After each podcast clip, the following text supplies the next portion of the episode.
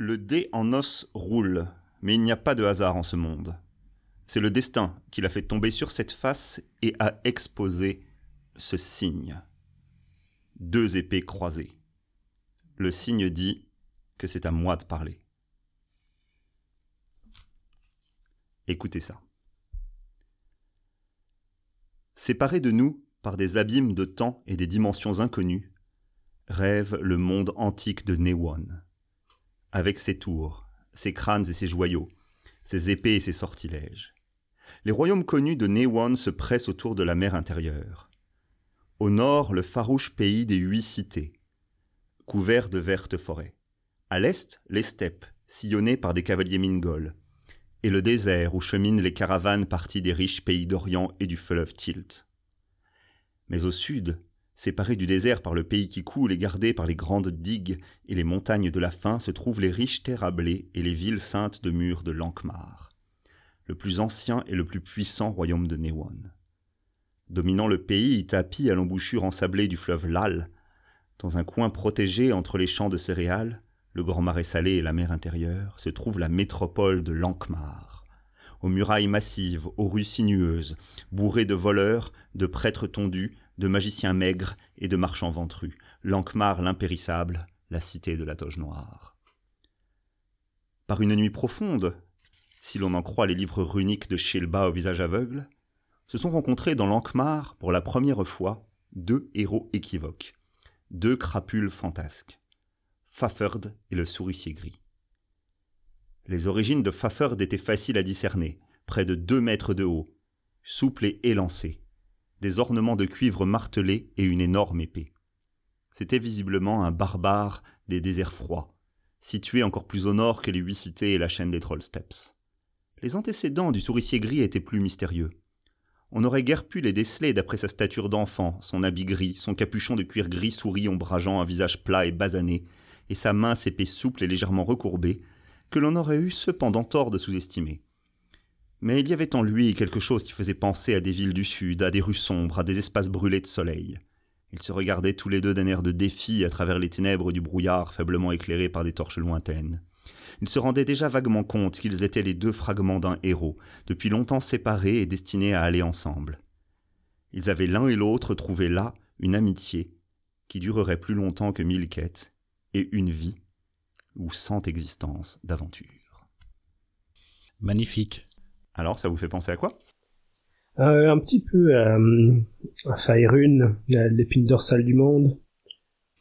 Pour moi, on est dans, le début d'une campagne de Donjons et Dragons. Euh, on a la géographie qui est posée, on voit la carte, on a, on a même du Conan, on a, enfin, voilà, toutes ces choses. Je sais pas si vous avez reconnu aussi, dans, même dans le son, comment Lankmar est devenu autre chose chez Terry Pratchett. Oui, c'était Hank Morpok. Ouais. Complètement. Et, le premier euh, du disque monde, on voit apparaître Faffer del Souricier Gris. Dans la huitième, dans la huitième couleur, qui s'appelle Brave de la Fouine. Mais oui, tellement, c'est juste. Bienvenue dans Infabula Veritas, le podcast des sorciers sans visage, des voleurs audacieux et des souverains cruels. Avec, ce soir parmi nous, le Hobbit. Moi, je suis dans Rochard, le, de Brandon Sanderson, les archives de Rochard, donc euh, le justicière. Avec l'outsider. Alors moi je suis dans les derniers parfaits de Paul Béorn. C'est assez cool, c'est une, Europe un peu fantasy où, euh, pendant la guerre contre les Qatars. Avec la penseuse. Actuellement, je suis dans la disparition de Stéphanie Mailer. J'ai fait une petite entorse à mes lectures fantasy pour euh, me plonger dans un polar. Et avec votre serviteur, l'auteur, qui est en ce moment euh, dans euh, L'étrange défaite de Marc Bloch. Euh, c'est une sorte de témoignage en direct sur une guerre en train de se faire, et ce n'est pas de la fiction. C'est un livre écrit en 1940 par un historien qui a été soldat et résistant.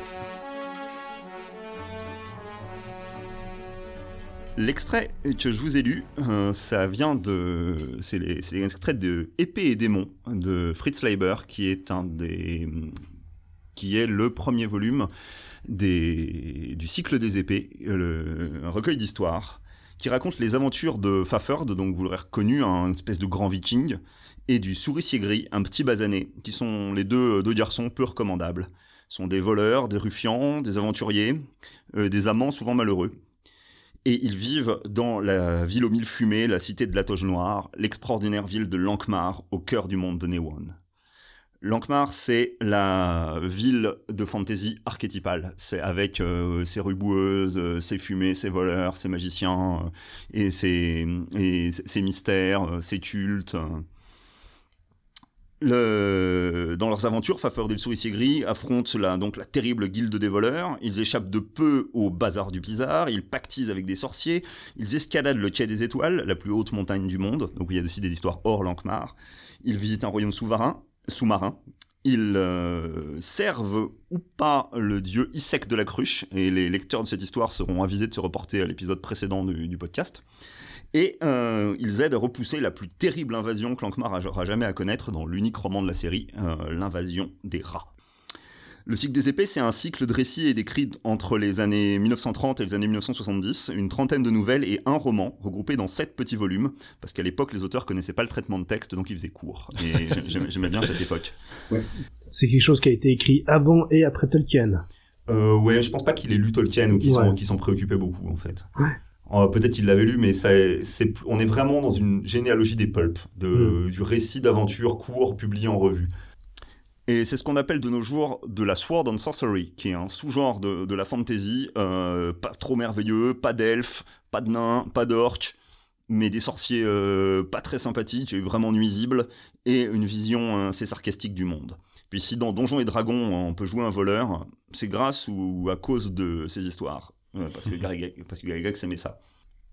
Et je vais vous raconter comment j'ai connu ces histoires et pourquoi elles comptent pour moi. En fait, euh, quand j'ai eu 13 ou 14 ans, j'ai lu Tolkien et puis après, je voulais faire des histoires dans l'univers de Tolkien et, je me suis procuré Donjons et Dragons, qui, on le sait, est le meilleur jeu possible pour jouer euh, dans des histoires tolkieniennes. Non, c'était ironique. Et euh, en fait, bon, il me fallait ma, ma, ma dose d'histoire extraordinaire. Et puis j'ai bien aimé lire les livres de Donjons et Dragons. Et à la fin du guide du maître de Advanced Donjons et Dragons, euh, deuxième édition, ou la... ouais c'est ça, euh, il y avait une liste de lectures recommandée par Gygax. Et euh, je pense que j'ai lu les trois quarts de ce qui était listé là. Et à un moment, j'ai lu le cycle des épées, ça a l'air cool. Je les ai trouvés à la bibliothèque euh, près de chez moi. Et là, j'ai vraiment découvert quelque chose. Parce que euh, j'ai découvert hein, des, des héros qui sont des, à la fois des vrais héros, ils sont sympas, ils ont du style, ils sont doués à la bagarre. Mais en fait, la plupart du temps, ils se plantent. Ils perdent euh, le, leurs aventures se terminent souvent en queue de poisson et généralement pas très bien pour eux. Et puis euh, ils sont parfois déprimés, et puis euh, ils ont des histoires avec les filles, enfin ils tombent souvent amoureux, mais généralement ça marche pas comme ils veulent. Euh, et c'est généralement pas la bonne personne, et puis c'est généralement pas le bon moment, et puis, puis, puis souvent euh, ça se termine mal. Et ils vivent dans un monde qui est, qui est merveilleux, qui est plein de, de, de joyaux et d'aventures, et, et, qui est aussi assez crasseux, et, euh, et qui, voilà, enfin un, un, monde un peu, un, peu, un peu déprimé aussi à sa façon. Et euh, quand on est ado, on a parfois besoin de, de, héros qui nous apprennent des choses sur le monde. Et moi, j'en ai eu quelques-uns. Et parmi ceux-là, il y avait Faffer de le souricier gris. En fait, euh, c'est devenu des amis. Euh, puis Lankmar, un endroit qui m'est vraiment familier. Et puis j'y suis retourné très souvent. Euh, j'ai très souvent pensé à eux. J'ai lu les histoires plusieurs fois, puis j'y suis allé moi.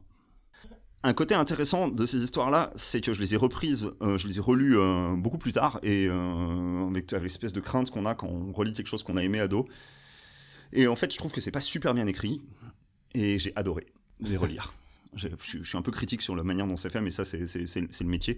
Et, mais c'est pas grave, et j'ai eu vraiment beaucoup de plaisir à, à, à tout relire. Cool.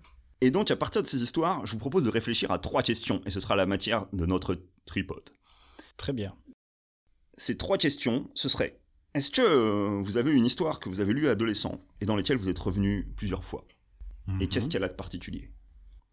La deuxième question, c'est qu'est-ce qui fait un bon monde imaginaire? Un monde auquel on croit Ça, j'ai un peu un intérêt. Euh, je, vos réponses vont beaucoup m'intéresser. et le troisième, c'est penser à un personnage que vous aimez, un personnage de fiction que vous aimez. Bon, comment s'y prendre pour le rencontrer? Tripode, c'est trois points, on discute. je vous propose de commencer par la première question du tripode, c'est est-ce qu'il y a une histoire que vous avez lue adolescent et dans laquelle vous êtes revenu plusieurs fois et qu'est-ce qu'il y a là de particulier? Bon, moi je vais lancer le pavé dans la mare puisque euh, je suis obligé de parler de Tolkien. Euh, non, on avait dit qu'on n'en parlait pas. Ah, C'était être le sujet tabou Ah, de Tolkien aussi. On va pas s'en Mais, euh, non, moi c'est quand même Tolkien parce que euh, je l'ai lu, je pense, la première fois à 12 ans et je l'ai relu chaque année depuis. Euh, Quand même. Chaque année. ouais. Et du coup, je me suis évité, je pense, ce, ce choc dont tu parlais, cette crainte plutôt de, de, de relire un livre qu'on a aimé parce que euh, je l'ai lu à, à chaque âge. Donc Et- maintenant que tu as 58 ans, ça fait 46 lectures du Seigneur des Anneaux. Il j'ai le connaît quasiment par J'ai raté quelques, quelques années, qui étaient quelques années de maladie, mais euh, donc j'ai une excuse. J'en suis à 18 lectures. Pas mal, pas mal. Ah ouais. Et euh, que Tolkien? Non, il y a d'autres choses aussi. Euh, mais euh, bon, bah, il y a Pratchett que j'ai lu et relu. J'en ai déjà parlé. Je savais pas que tu l'avais lu et relu. ah si. Euh, alors, moi, je vais parler de un peu de fantasy tout à fait.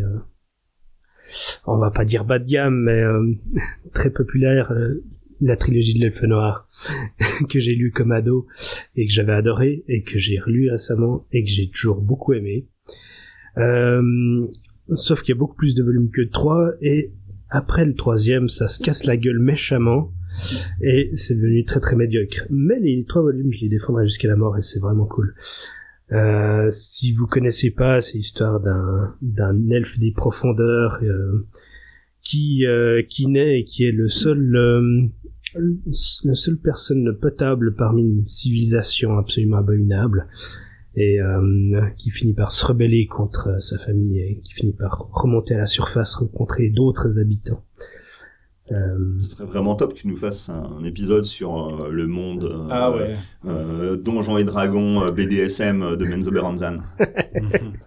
ouais, Ouh. ça peut être une bonne idée. ouais, ouais. Réfléchissez. réfléchissez-y. Ben, moi, quand j'étais ado, euh, je lisais euh, Robin Hood, le- l'assassin royal, qui Hmm. s'est décliné effectivement en 16 tomes finalement. Euh, mais c'est pas un bouquin que j'ai. Alors, je l'ai relu partiellement par la suite, mais. Ouais, c'est une, bah, une série qui m'a, vraiment accompagné en fait durant mon adolescence, mais après mon adolescence, finalement, bah, je suis passé à autre chose et du coup, euh, j'y suis, pas spécialement revenu. mais t'as essayé de le relire? Oui, j'ai essayé de le relire, ouais. Et en fait, je me suis rendu compte que c'était super sombre. et je m'en étais pas forcément rendu compte à l'époque. Et le héros, Et- il se plaint tout le temps. Notamment. ouais, il a des bonnes raisons de se plaindre en même temps. Il a pas franchement une vie facile, le pauvre. Ouais. Et euh... Non, mais c'est vrai que les premiers tomes sont vraiment très sombres et je m'en étais pas forcément. euh, Enfin, ça m'avait pas forcément marqué, disons, la première fois que je les avais lus. C'est vrai qu'en les relisant, je me dis, ouais, c'est peut-être pas forcément euh, Tu me, quelque donnerais, chose que j'avais envie de relire, quoi. tu me donnerais presque envie de m'y intéresser. J'ai un, un éditeur, j'ai connu un éditeur, parce que comme je suis l'auteur, j'ai fréquenté des éditeurs avec des E majuscules. Waouh. qui, qui avait, qui avait une chouette théorie. euh, il me parlait du chemin de lecture. En fait, il disait que euh, on était, euh, en tout cas en tant que notre imaginaire, était formé par notre chemin de lecture, qui était généralement ce qu'on avait lu euh, quand entre 12 et 20 ans à peu près, et que euh, on- souvent on se construisait, notamment en tant qu'auteur, à partir de ça. Ok, ouais, c'est euh, intéressant. Je vous propose de passer à la deuxième, euh, deuxième pied de notre tripode. Euh, c'est qu'est-ce qui fait un bon monde imaginaire? Hmm. Alors pour moi, il faut qu'il y ait un minimum de cohérence. C'est-à-dire qu'il peut y avoir voilà, des choses qui sont de la magie, qui sont euh, qui dépassent, disons, les lois de la physique qu'on connaît, qui euh, sortent de nulle part, qui ressemblent à rien du tout de ce qu'on peut imaginer. Mais il, il faut que dans cette magie, euh, il y ait une certaine enfin, cohérence. C'est-à-dire que euh, voilà, euh, s'il y a un pouvoir qui permet de traverser les murs, euh, il faut pas que d'un coup euh, il puisse, euh, je sais pas moi, faire pousser des pommes de terre. Enfin, du coup, ça n'a rien à voir et c'est, et c'est plus cohérent. Et du coup, euh, enfin, moi, ça m'est arrivé de lire une, enfin, de commencer la lecture d'une trilogie, donc euh, je suis pas arrivée au bout. Euh, justement parce que les éléments, en l'occurrence magiques, qui constituaient le monde, ben, étaient pas cohérents et du coup, ça avait, ça avait aucune consistance, donc ça partait dans tous les sens. Et à un moment donné, ben, Ouais. Du C'était coup, Harry du- Potter. non, c'était pas Harry Potter. non, j'ai beaucoup aimé Harry Potter. Donc, faut qu'il y, ait faut qu'il y ait des règles en fait et qu'elles soient suivies. Faut, faut essayer des règles dans le, dans le fantastique. C'est ça. Alors même même si elles sont pas forcément euh, explicites, bah voilà, dans Harry Potter c'est très explicite. Tu me dis une formule, ça fait un sort. Mais euh, ouais, que ça. Le, le, so- le sort marche seulement dans le volume du, du livre où on en a besoin. Parce que si le suivant on en aurait besoin, ils ont oublié qu'il existait. Ah ça c'est possible, je sais pas. Mais j'ai Ouais. pas étudié Harry Potter à ce point-là. Mais euh, Ouais. Moi, j'allais soulever exactement le même point. Effectivement, la cohérence euh, dans le monde, euh, c'est quelque chose de très important. Euh, qui est une- effectivement du fantastique, euh, du merveilleux, mais que ce soit quelque chose, euh, voilà, de cohérent, Mm. que ça se contredise pas toutes les, toutes les deux pages, quoi. mm, C'est quelque chose qui énerve énormément les fans dans les films où tout à coup il y a des rè- règles qui changent. dans les livres, c'est par- c'est pareil.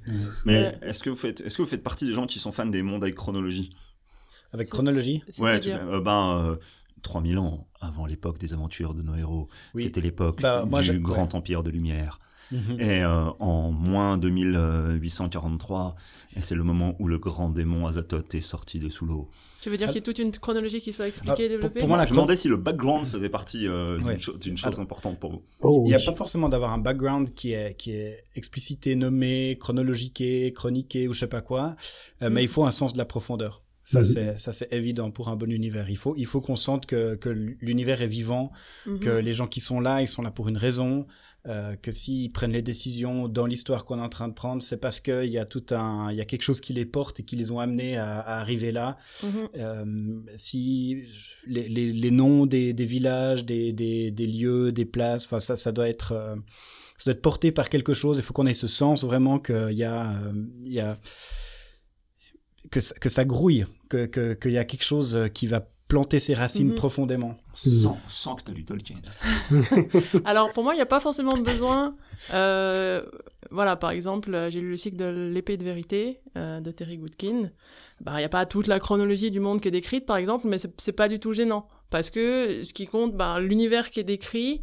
Et puis son. Alors oui, il y a des parties d'histoire. Enfin, finalement, il y a des choses de l'histoire qu'on découvre au fur et à mesure des, des aventures, en fait. Ah bah voilà, il y a des guerres, il s'est passé ci, il s'est passé ça. Mais on n'a pas une chronologie complète et historique de dire en moins 3000 il s'est passé ça, en moins 2000 il s'est passé ça. Mhm. Parce qu'en fait, il n'y en a pas besoin. Enfin, ce qui, ce qui fait, bah, il faut que l'univers il soit riche, mais il n'a pas besoin d'être complètement justifié depuis sa création Mhm. jusqu'au moment où on prend l'histoire euh, pour qu'il soit crédible. Ça, ça se sent, je trouve, quand on, euh, quand on lit quelque chose, si euh, il y a quelque chose derrière ou pas. Euh, si on a l'impression que les décors sont en carton-pâte, Mhm. ça, ça se voit assez vite. Si on voit que l'univers n'a pas été euh, pensé en Mhm. profondeur avant, c'est c'est assez flagrant.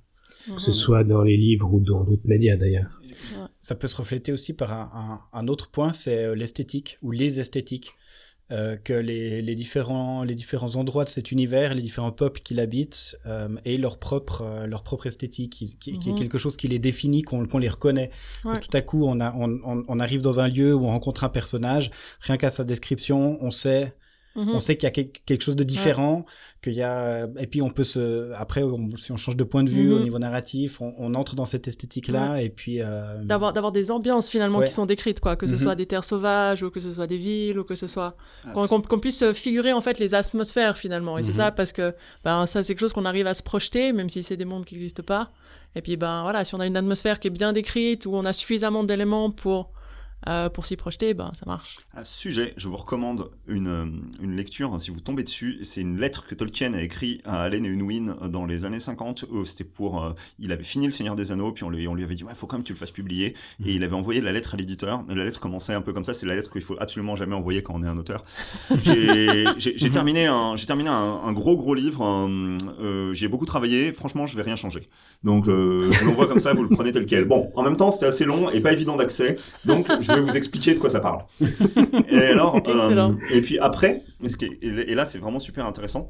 Il raconte l'histoire en, je sais pas, 5-6 pages. Mhm. Et euh, en fait, afin que les gens euh, s'imaginent les choses, il explique comment faut imaginer les trucs. Donc il dit alors les, les personnages principaux euh, sont des hobbits. Euh, bon, les hobbits, c'est des Anglais de la campagne. Hein, et puis euh, après, puis il, il développe là-dessus. Oui, et le truc qui m'a marqué, c'est qu'il dit euh, à ce moment-là, ils arrivent à la cité de Minas Tirith. Alors la cité de Minas Tirith, pour vous la figurer, faut vous imaginer Byzance. Byzance. Et c'est le, vraiment, c'est un style, euh, c'est le marbre blanc byzantin, euh, comme ça et tout. Puis euh, et ça, ça m'a marqué parce que euh, Dieu sait que j'aime pas les films, mais euh, dans la reconstitution, euh, dans la reconstitution graphique qu'ils ont fait, Mhm. ils se sont inspirés du, du- de l'architecture byzantine pour faire Minas Tirith. Ah, Fin- excellent. Fin, fin- fin de la parenthèse. Mais euh, euh, là-dedans, il, il explique, euh, il explique en fait tous les peuples, tous les trucs comme ça, com- comment ouais. faut les voir. Mhm.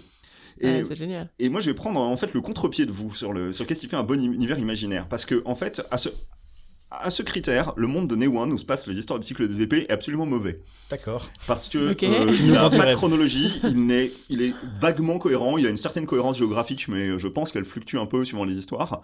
Euh, et euh, ouais, enfin bon, il y a de la magie. elle- Ouais, la magie fonctionne de manière à peu près ma- mal en fait. C'est globalement donc euh, donc voilà. Non, il a il a il a une forme de cohérence, mais vraiment c'est pas très fouillé.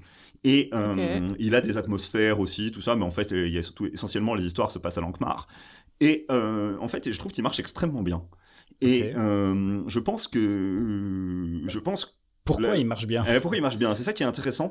C'est, je pense que il y a quelque chose que vous avez dit. Vous dites il y a de la profondeur. Faut s'en sentir que c'est pas du gère ton pâte. Mhm. Et en fait, la profondeur, bah, ça c'est ma théorie, théorie d'auteur. Euh, c'est ma, théo- ma théorie d'auteur, c'est que euh, le, c'est que en fait, il a de la profondeur parce que on le voit à travers des personnages qui l'ont vécu et euh, qui eux ont de la profondeur.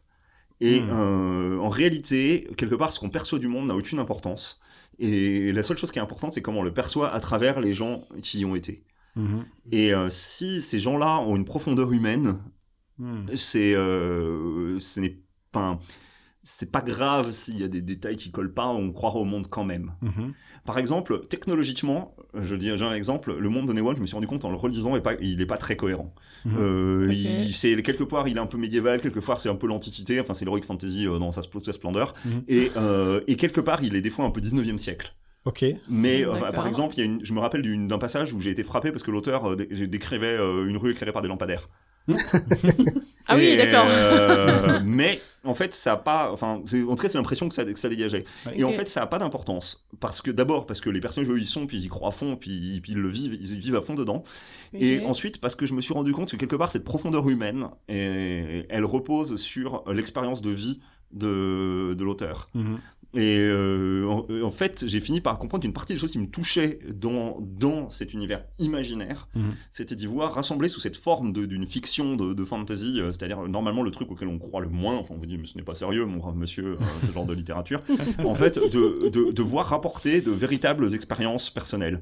Qu'en fait la rue euh, où il y avait les lampes, où j'ai vu ces lampadaires, je sais pas si je les reverrai en lisant, mais en tout cas moi je les avais vus, j'ai vu ces lampadaires et ces brumes, en fait c'est une rue de Chicago par exemple, j'ai fini par comprendre que c'était quelque chose qui venait de Chicago où l'auteur, a- où j'ai appris accessoirement que l'auteur a vécu, Mhm. que euh, le voyage en bateau, euh, que Fafard des souriciers gris voyage un moment en bateau, puis je me suis rendu compte que le bateau était pas du tout gréé comme un bateau médiéval en fait, que- comme la manière dont c'était décrit, c'est un, c'est un bateau, c'est un bateau de voile, c'est un bateau de voile de plaisance contemporain. Ah oui, d'accord, il est, euh, il est en bois et tout ça, mais en fait, en fait, ils sont comme deux copains qui font un, qui font un tour, en- qui font un tour à la voile, et je suis quasiment certain que l'auteur faisait de la voile. Et euh, et en fait, plein d'éléments comme ça, euh, ça m'empêche pas du tout d'y croire. En réalité, je pense que toutes les expériences humaines qui sont dedans sont vraies. Ouais. Et, euh, Ok, ouais. et ça, ça fait qu'en fait, euh, je, je- moi, je crois au monde. Et euh, que plus que s'il avait été euh, puis plus plus construit. Et en fait, presque quelque part, cette espèce de flou, cette espèce d'imprécision sur Mhm. le, et aussi une espèce de page blanche sur lequel euh, moi, en tant que lecteur, je rêve et je projette des choses. Ok. Ouais, Faut- ouais. Faudra que je lise pour me faire une opinion du coup, mais, euh, mais parce- moi, je- je pense- a priori je pense que j'aurais plus de peine à m'immerger dans l'univers, mais à tester. Ouais, tout, tout le monde fonctionne. J'ai mis du temps à fonctionner comme ça. Au début, je fonctionnais beaucoup comme toi. Et puis après, après, je suis. J'ai- changé d'opinion sur Ok. la question. Mais je vois, je vois ce que tu veux dire. Parce que si je prends par exemple le Disco Monde, euh, c'est c'est un univers qu'en fait se développe au, au fur et à mesure que les, que les personnages visitent les différents lieux. C'est particulièrement frappant dans, dans le premier livre, euh, La huitième couleur. Euh, et, euh, Où, où il invente tout au fur et à mesure. Exactement. Et, et où il invente tout juste pour le plaisir de faire des blagues. Oui, oui, tout à fait, mais complètement, ouais. Et, et en fait, euh, maintenant, on se retrouve avec des, euh, des, des encyclopédies du disque monde, des faits, enfin, amené par les fans parce que l'univers s'est développé, ils y ont cru et ils ont apporté eux-mêmes la, la cohérence a posteriori. Exactement. Je pense que ça fonctionne beaucoup comme ça. Que, Ouais. en fait, des gens qui ont apporté de la cohé- des auteurs qui ont apporté de la cohérence, je pense qu'il y a Tolkien et puis pas beaucoup d'autres. Et, Ouais. lui, c'était un grand malade. Oui, Et, on est d'accord. Bah, son but, c'était d'écrire une mythologie, donc... euh, Voilà, oui, euh, à cause du, du projet littéraire d'origine, de toute C'est ça. façon, euh, ça s'est développé comme ça. Mais si on part euh, de Pratchett, c'est assez clair que Pratchett, comme Fritz Leiber dans Neon ou comme d'autres auteurs, en fait, l'univers était juste là pour servir les récits. Et, euh, et c'est après coup, euh, bien sûr, on s'arrange pour que dans le cadre d'une histoire, il soit cohérent. Mais quelque part, euh, rien, rien ne garantit que d'une histoire du disque monde à l'autre, l'histoire que l'univers tienne la route. Enfin, qu'il soit Ouais, le même, ouais. en fait. Mhm. C'est pas exactement le même. Non, non, ouais. Non, mais ça, ça, a pas besoin d'être exactement le même pour que, pour que ce soit cohérent. Il peut y avoir des différences. Enfin, si dans l'histoire qui est racontée, ça fonctionne, Exactement. Ça, ça marche, quoi. Il y a pas besoin. enfin, ouais, ouais. De toute façon, si on simule un monde entièrement cohérent euh, avant de commencer à écrire, on n'écrit jamais. On dirait que tu parles de vêtu, là. Euh, J'écris pas, mais je fais du jeu de rôle. ah, Et pour le jeu de rôle, c'est autre chose. Euh, c'est d'autres dynamiques. Et je vous propose, un- comme troisième euh, pilier du tripode, un, une espèce de défi. C'est euh, dire, pensez, pensez à un personnage de, de- de fiction, quelqu'un euh, à qui, qui vous tenez, et euh, expliquez-moi euh, comment le rencontrer. Avec de la drogue. Là, je sens qu'on parle de vêtu. Absolument pas. À quel personnage penses-tu euh, Non, je pense que la drogue, ça marche pas comme ça en plus. Euh, Je sais pas, jamais essayé. bon, peut-être à couper en montage. hein. Non, ça peut être... Euh, Est-ce que si Qui a en- déjà Regarde, Mon- euh, vérité que- ou action. Est-ce que tu as déjà... euh, tu disais que tu faisais du jeu de rôle? Ouais, ça m'arrive. Est-ce que en jeu de rôle, tu as déjà fait intervenir des personnages d'histoire que, euh, que tu aimais? Euh, Est-ce que tu as joué Driss Doerden non, j'ai pas joué Driss Doerdan, mais j'ai créé un, un, un PNJ, un, un petit gobelin avec la voix de Fabrice Lucchini. C'est peut-être- C'est peut-être pas un, un personnage de fiction de rêve. Euh, alors, euh, non, j'ai pas créé de personnage euh, euh, se rapportant directement à des créations d'autres personnes. même, même sans rapportant. Est-ce que euh, carrément le mettre directement dans l'histoire? Hmm. T'as jamais, essayé? Moi, j'ai Euh. joué à Stormbringer et puis euh, j'ai- joué Elric. hein. Hmm. J'ai fait, venir Elric en tout cas dans l'histoire. Ouais. Alors non, moi ça m'est pas, pas encore arrivé. Non. Faut oser. Ouais, faut assumer, c'est pas forcément facile, suivant le personnage et... Par contre, dans euh, Baldur's Gate, un jeu, jeu sur euh, ordinateur, on peut rencontrer justement Driss Doerdan, et quand, quand on s'y attend pas, ça fait quelque chose. C'est vrai. Puis après, on essaie de le tuer pour obtenir ses épées. Mais il a combattu les démons des neuf enfers, il ne versera pas une seule goutte de sueur aujourd'hui. T'as- tu as rencontré Driss de Hurden dans Baldur's Gate. Exactement. Ouais. Moi, je pense que si on me surnomme le Hobbit aujourd'hui, euh, c'est pas pour rien. c'est que je pense que je l'ai rencontré, ce fameux Hobbit, euh, d'une man- certaine manière. Euh, je trouve que euh, il- il- sous- ouais, la rencontre peut-être se fait sous forme un peu d'identification, de reconnaissance de, de points communs. J'ai ce, ce Hobbit qui est dans le confort, mais qui rêve d'aventure. Euh, je pense que beaucoup de lecteurs de fantasy peuvent se rencontrer, se, reconnaître dans, ce, profil-là. Euh, et puis après, ça se manifeste concrètement. Euh, tout à coup, l'envie un jour qui m'a prise de d'essayer de fumer la pipe. Voilà, je rencontre le hobbit quand je fume la pipe. Quand tout à coup,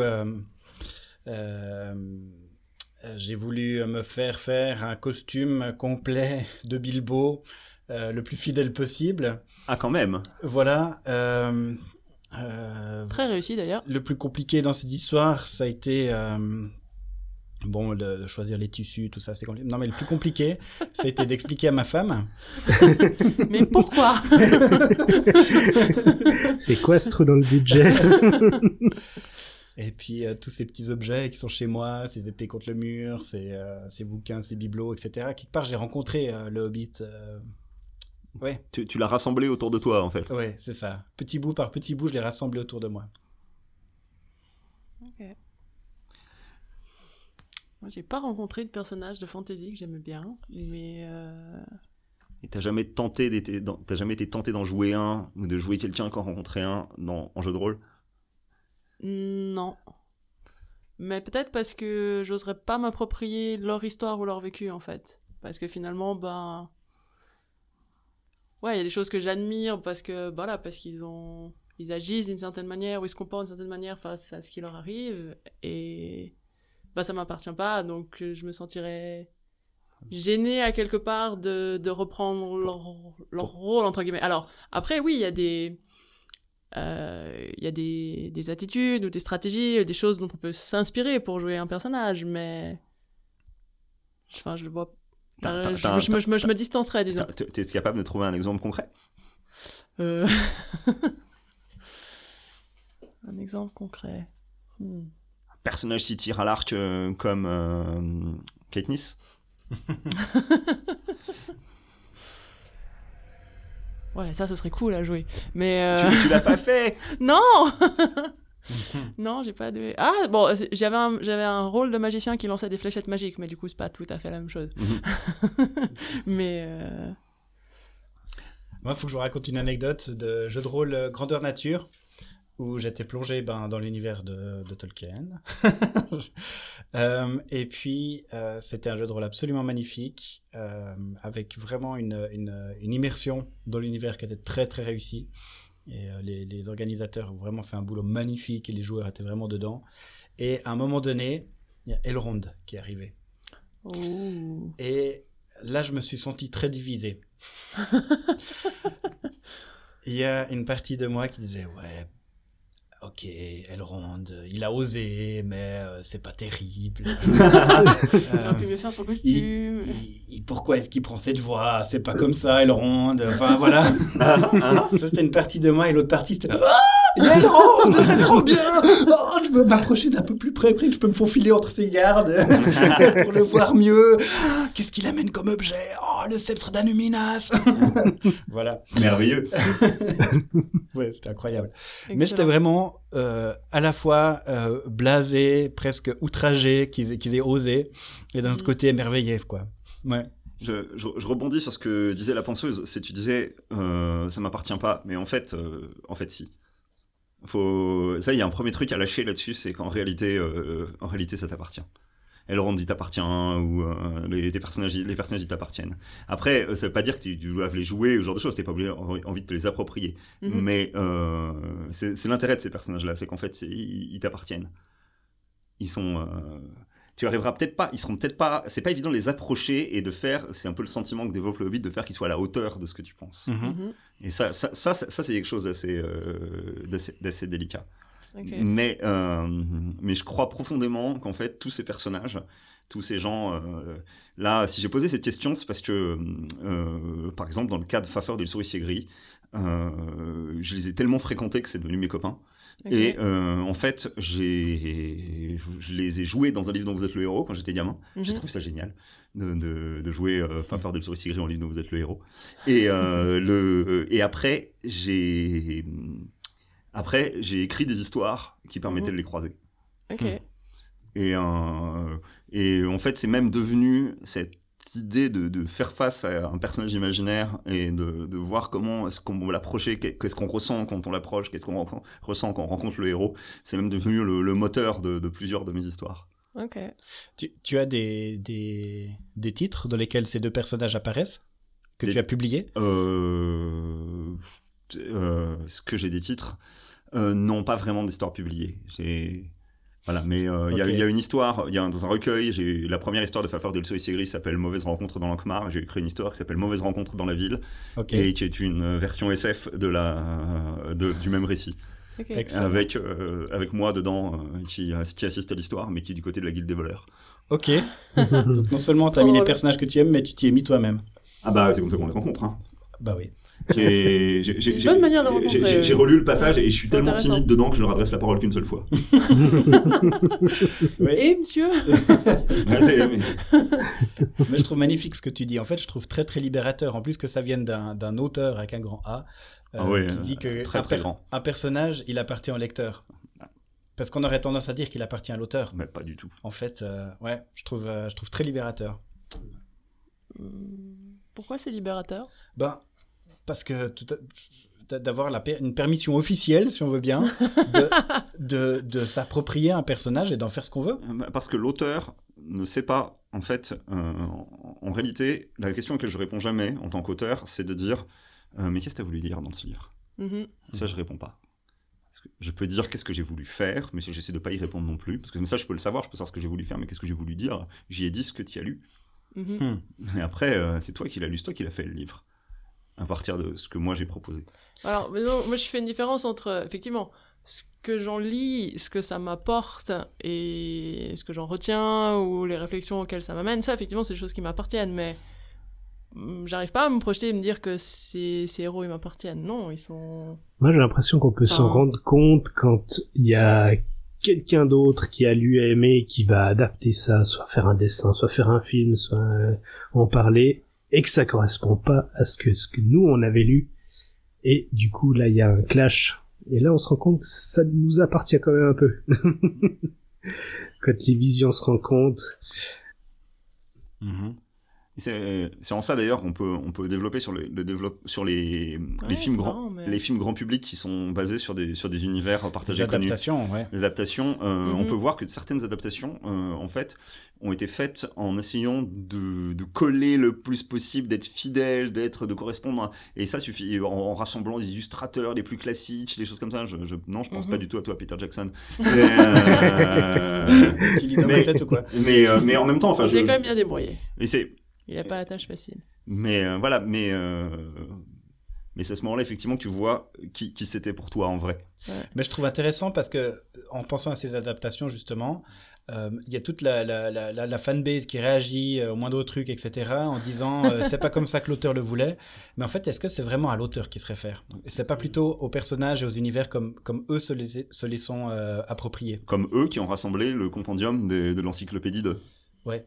Alors que, alors, que, alors que l'auteur aurait eu du mal à le faire. Ouais.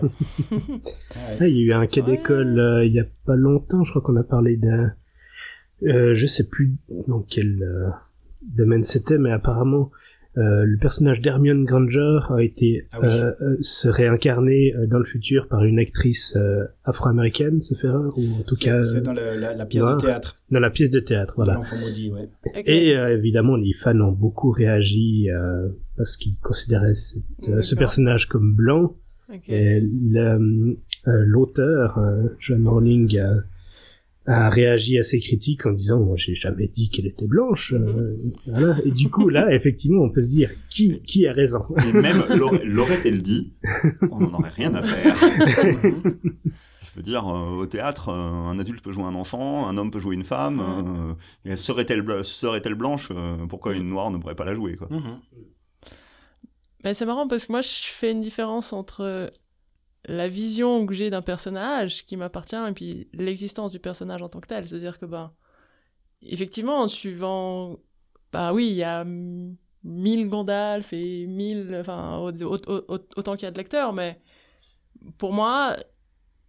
Ben, ça reste une création de l'auteur et quelle que soit la forme, enfin, ben ça c'est c'est sa création il l'a conçue d'une certaine manière dans une certaine optique avec un certain but après on perçoit ben on n'a pas voilà nous on n'a pas fait ce processus créatif donc forcément on le perçoit avec ce qu'on est nous avec, à travers nos histoires à travers euh, et c'est ça que moi je trouve aussi intéressant dans le livre c'est qu'il y a des livres qu'on peut relire trois fois et puis on lit trois fois des choses différentes parce que ben voilà on est à des Mhm. étapes de vie différentes donc on voit des choses différentes C'est plutôt des bons livres Ou généralement. 18 fois. oui, ou 18 fois, ou 20 fois, ou 30 fois, qu'importe.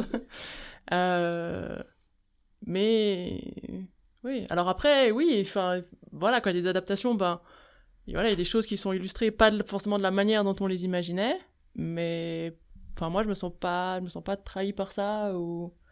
Après, moi, ce que je trouve dommage dans les adaptations, c'est quand l'état d'esprit des personnages ou des choses vraiment Quelque Bah, chose, qui- qui quelque qui chose font- qui compte pour toi. qui font leur profondeur, disons, parce que c'est ça qui est, qui est, qui est le plus riche finalement, qui est le plus intéressant.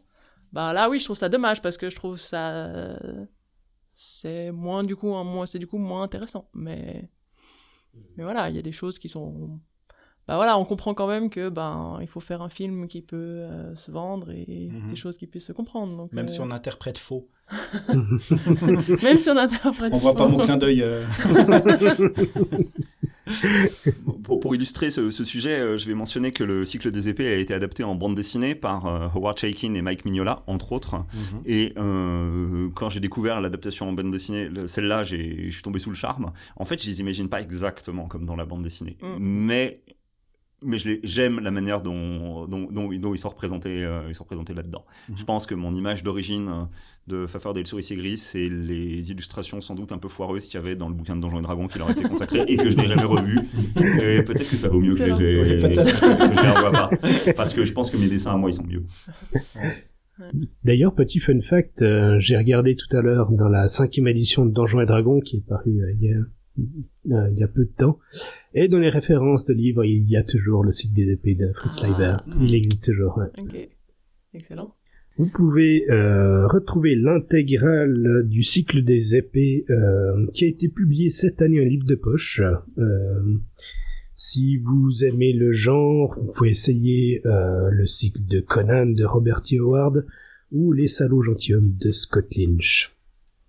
La mort était assise sur un modeste trône tendu de noir dans une salle de l'immense château qui se dressait au cœur de la terre de l'ombre. La mort secoua sa tête livide, tapota délicatement ses tempes d'opale et pinça ses lèvres, dont la couleur rappelait celle des raisins violets que recouvre encore au sortir de la nuit un duvet argenté. Son corps élancé était vêtu d'une cotte de maille et la lame nue de son irrésistible épée pendait à une ceinture noire piquée de crânes d'argent terni. Ses responsabilités étaient assez limitées. Elle n'était que la mort du monde de Newon. Mais cela ne l'empêchait pas d'avoir ses problèmes. Pleine de vie ou déjà vacillante, 200 existences humaines devaient s'éteindre au cours des 20 prochains battements de son cœur.